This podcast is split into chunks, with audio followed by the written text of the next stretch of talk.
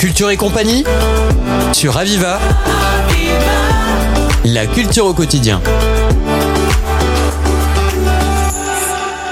Bienvenue dans Culture et compagnie. On a le plaisir de passer à l'heure du compte quelque part puisque ça se passe à Castries. On a le plaisir d'avoir Claude Laverne qui va nous parler de cette euh, énième édition puisque ça a commencé en 2001. C'est exact. Et c'est donc l'épopée du conte quelque part. C'est le festival du conte, des conteurs et des conteuses. Oui, bonjour à toutes et à tous. Avant toute chose, effectivement, ce n'est pas un festival, c'est une fête. C'est une fête, avant toute chose. Voilà. C'est pas tout à fait la même chose. Exactement. C'est une fête qui a été festif. créée effectivement en 2001 Mhm. par l'ANSEF, l'association des compteurs d'enfance. Et depuis 2001, Oral, l'association des, de compteurs montpelliéraine, a à cœur de- d'entretenir cette, cette tradition qui permet de réunir tous les ans dans un village ou une ville du département de l'Hérault. Donc c'est pas toujours Castries, ça peut changer. Ça peut changer. L'année dernière, c'était L'année dernière, euh, c'était à Assas, ça a été à Metz, ça a été à Poyan, ça a été, euh, ça a été à Castries en 2003. Donc il y a 20 ans, ça a été à Viols-le-Fort, ça a été à... Conteurs et conteuses vont effectivement compter des contes qui viennent d'ailleurs, mais aussi ceux de la ville où ils, euh, où ils vont se trouver, je suppose. Mais On a des conteurs qui viennent d'un peu partout en France. Il y aura 50 conteurs qui vont raconter des histoires à cette occasion. Ça se déroulera en plusieurs temps. Tout d'abord le matin vers 10h30 pour les tout petits dans le- la salle des colonnes du château de Castries. Il y aura trois quarts d'heure d'histoire pour les 3-6 ans. L'après-midi à 15h, une parenthèse qui se fera par trois conteuses à l'EHPAD de Castries. Donc, qui raconteront pour les pensionnaires de l'EHPAD des histoires pendant une heure. Et à partir de 14h30, depuis la cour du château, il y aura quatre balades comptées qui partiront simultanément. Voilà. Donc, ça durera à peu près 1h45, 1h55 pour les balades. Il y aura également le soir, à partir de 20h, une soirée comptée où là, neuf conteurs viendront euh, là aussi nous raconter des histoires d'une durée d'une dizaine de minutes également. Donc une soirée qui va durer un peu moins de deux heures. Le conte était partout à une époque et revit aujourd'hui au travers des villes que vous choisissez au gré des années. C'est un peu cela C'est Le ça. Le conte est toujours vivant, quoi. Le conte est toujours vivant et de plus en plus vivant. Suite, euh, suite aux épisodes de Covid qu'on a connus, On parle pas des politiques, là, on parle vraiment. Bien on parle sûr. de- des compteurs et des co- compteurs professionnels. et amateurs. Et amateurs aussi, Et surtout amateurs, parce qu'il y a beaucoup plus de compteurs amateurs que de compteurs professionnels. Je n'inclus pas, bien sûr, les hommes politiques et les femmes politiques qui sont des compteurs professionnels nés. Ça, c'est évident.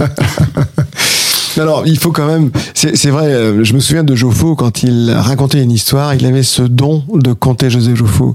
Et, et c'est une caractéristique de nous faire voyager au travers d'une histoire.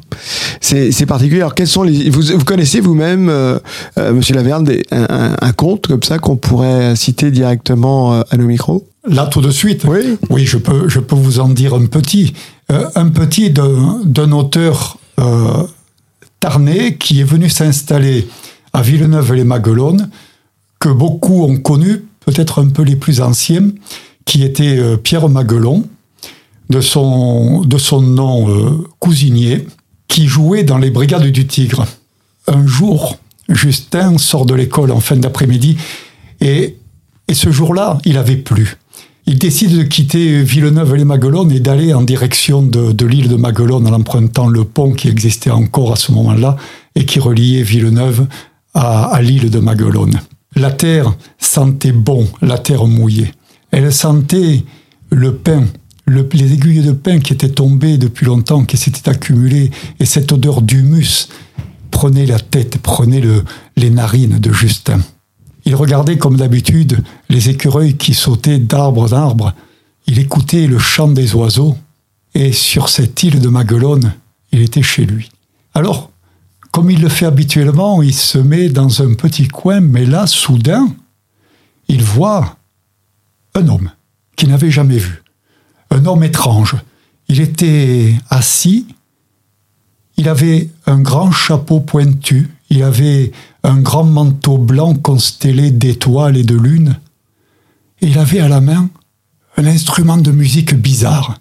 On aurait dit une caisse de grosses calebasses et un manche long, très long, avec des cordes. Mais également, il y avait des espèces de tuyaux qui partaient, comme si le manche avait des racines qui venaient se prendre dans le sol. Assis sur son rocher, il était pieds nus, les pieds trempés dans l'eau, l'eau d'une source. Et Justin, cette source, il l'avait jamais vue. C'était une source nouvelle. Et l'homme jouait sur son instrument bizarre. Il y a des notes, des notes qui s'envolaient, des accords, des accords qui n'étaient pas tous justes. Alors, quand l'accord n'était pas très juste, l'homme avec ses orteils bougeait un ou deux cailloux dans le fond de la source. Et petit à petit, le son s'ajustait. Et soudain, l'homme, il a aperçu Justin.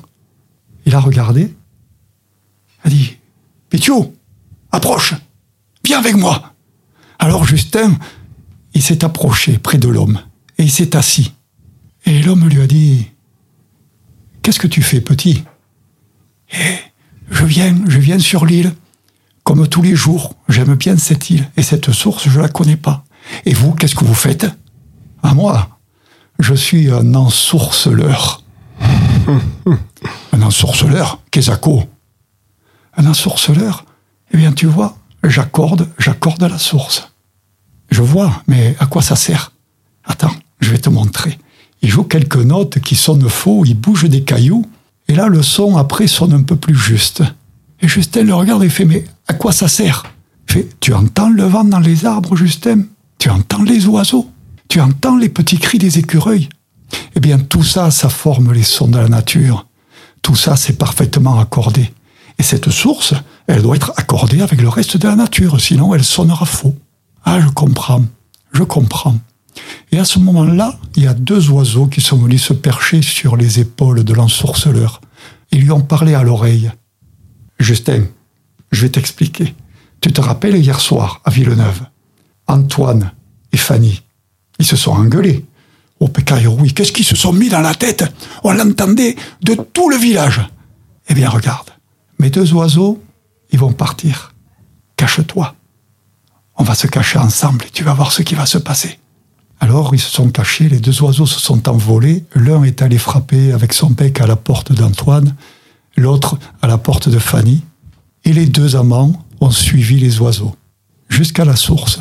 Oh, ils se faisaient la tête, hein. Ils se regardaient même pas, ils se parlaient pas, et soudain, Antoine, il a vu la source. Fanny, t'as vu cette source? Elle n'était pas là hier. Alors, dans le creux de sa main, il a puisé un peu d'eau à la source, et il a donné à boire à Fanny, dans ses mains comme une coupe. Fanny a bu.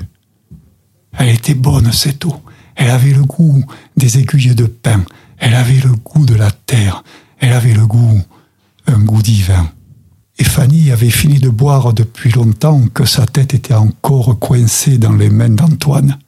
Alors ils se sont regardés, ils se sont embrassés, ils sont repartis bras dessus, bras dessous. L'ensorceleur a regardé Justin et fait, tu vois Justin, c'est à ça que ça sert d'accorder les sources. Ça permet aux gens de s'accorder entre eux. Alors Justin a tourné la tête et l'ensorceleur avait disparu.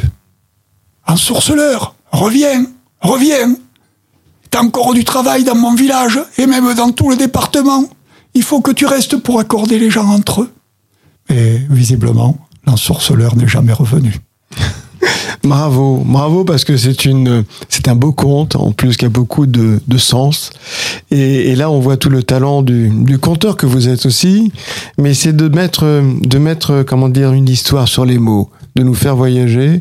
Et c'est ce que nous avons, vous avez fait, Monsieur Laverne. Vous nous avez fait voyager au travers de ce conte qu'on aura le plaisir donc d'écouter dans une multiplicité différente par rapport à tous ces conteurs qui vont venir et tout ça en une seule journée. C'est le samedi 27 mai donc à, à Castries. À Castries. Dans la cour du château dans de la cour du château de Castries. En plus, l'endroit s'y prête. Tout est gratuit. Voilà. Il y aura une petite restauration sur place par un traiteur de, du Grèce, donc on reste local. Et voilà, j'espère que la météo sera favorable et qu'on aura un grand soleil. Elle le sera, il suffit de faire un, de citer un conte et je suis persuadé qu'elle le sera. En tout cas, c'est un grand plaisir que de vous avoir reçu, que de vous avoir écouté, écouté nous citer ce magnifique conte. Et là, on se voit toute la portée que cela peut avoir et le sens que l'on peut, en tout cas, y découvrir. Merci beaucoup. Donc, c'est le 27 mai, donc au château de Castries, dans la cour du château, qu'on aura la possibilité d'écouter, de voyager au travers de tous ces contes, puisque 50 compteurs seront présents. Merci beaucoup, Monsieur Laverne. Avec plaisir et merci pour votre invitation. C'était Culture et compagnie sur Aviva. La culture au quotidien.